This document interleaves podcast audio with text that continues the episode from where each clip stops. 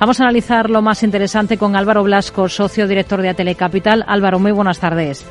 Muy buenas tardes. Bueno, de momento el IBEX, el selectivo en positivo, con una subida del 0,71%, en una jornada prácticamente sin demasiadas referencias, ¿no?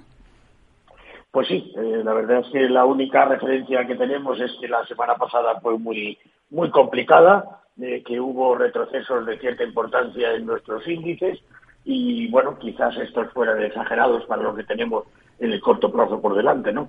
Eh, de hecho, yo creo que eh, en los últimos dos meses y pico nuestra bolsa se ha recuperado de forma importante, importante y todavía eh, tiene en el corto plazo un cierto recorrido eh, para seguir subiendo. Hmm. Hoy hemos em, estado muy pendientes, lo estamos todavía, de Logista. Hemos entrevistado en Capital Radio a Pedro Losada, al director general económico financiero de la compañía, que hoy se ha estrenado de facto en el IBEX. Dice que siguen atentos a futuras compras para crecer cuando miramos a futuro, pues eh, seguimos viendo ese tipo de, opciones pequeñas, eh, medianas, complementarias con nuestros negocios que nos hagan crecer tanto, tanto en productos y, servicios como poder eh, dar servicios añadidos a, nuestros clientes existentes. Señala que el objetivo es distribuir al menos el 90% del beneficio operativo en dividendos. ¿Qué le parece y qué esperan de la compañía en su andadura en el selectivo? Bueno, yo creo que es una buena incorporación eh, que nos lleva a un sector eh, que está bastante en bastante desarrollo en los últimos tiempos. El tema de la logística y la distribución, eh, yo creo que ahora mismo son bastante atractivos para los inversores. Hacerlo en una compañía de la categoría de logista, que en principio yo creo que cubre una gran mayoría de los sectores de la de lo que es la, logística en, España, bien básicamente. Eh, es, una buena es una buena opción. Eh, por otro lado, el hecho de que el 90% del resultado eh, pueda ir a dividendo, yo creo que es muy atractivo para los inversores. Y en cuanto a ese crecimiento que nos anunciaba, pues bueno, yo creo que el mercado cuenta con ello, que poquito a poco ha ido ampliando el negocio en áreas en las que no tenía prácticamente presencia y por lo tanto yo creo que es muy positiva la incorporación de la compañía. También es verdad que no creo que debamos esperar eh, subidas espectaculares del valor, eh, sino que lo haga más o menos en línea con el mercado. Hmm. Si miramos a, a valores, hace noticia por ese nuevo contrato en Indonesia.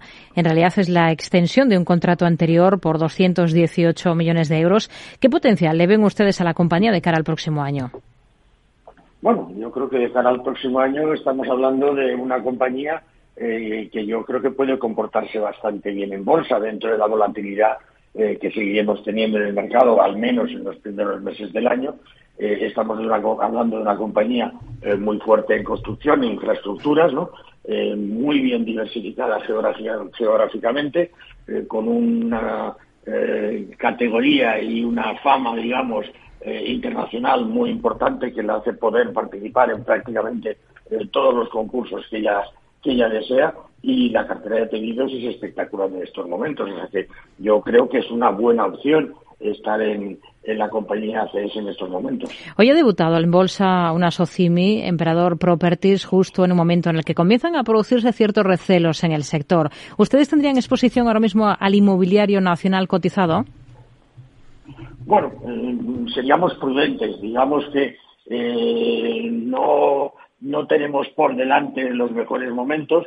Eh, yo creo que habría que ser, como decía, prudente y eso quiere decir pues ser muy selectivos. Depende del tipo de activos que tenga debajo de la, la SOCIMI, depende del grado de ocupación que tenga. En principio yo creo que es una opción que se puede seguir manteniendo en cartera, eh, pero bueno, que quizás para aquellos que quieran entrar en estos momentos en el sector, pues sería prudente esperar algunos trimestres antes de ver cómo evoluciona efectivamente el tema, el tema inmobiliario en, España, ¿no? Hmm. Eh, pero vamos, yo creo que aquellos que tengan logística, eh, básicamente, pues pueden seguir haciéndolo francamente bien. Hmm. CaixaBank, su presidente José Ignacio Griolzarri ha hecho balance en las últimas horas de la actividad del banco, este ejercicio en el que ha concluido esa fusión con Bankia. Dice que están en un punto privilegiado para afrontar los retos futuros. ¿En bolsa cómo está, a su juicio?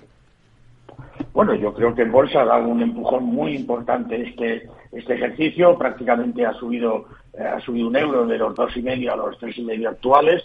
Yo creo que lo más significativo es que esa fusión con, con Bankia ha sido, y yo creo que todavía quedan flecos y que por lo tanto ha sido bastante compleja, ¿no?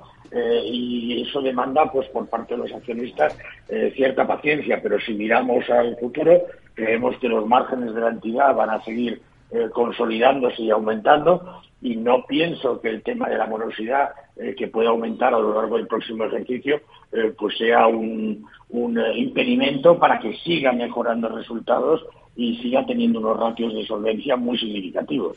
En el continuo Prosegur que has ampliado sus operaciones de cambio de divisas en Australia. ¿Cuál es el escenario con el que ustedes trabajan para una compañía como esta? ¿Qué les gusta y qué no? Bueno, eh, en principio yo creo que lo que necesita la compañía es seguir diversificándose en otras zonas geográficas, ¿no? Eh, yo creo que su presencia en, en América Latina eh, ha sido muy significativo y vamos, y lo sigue siendo.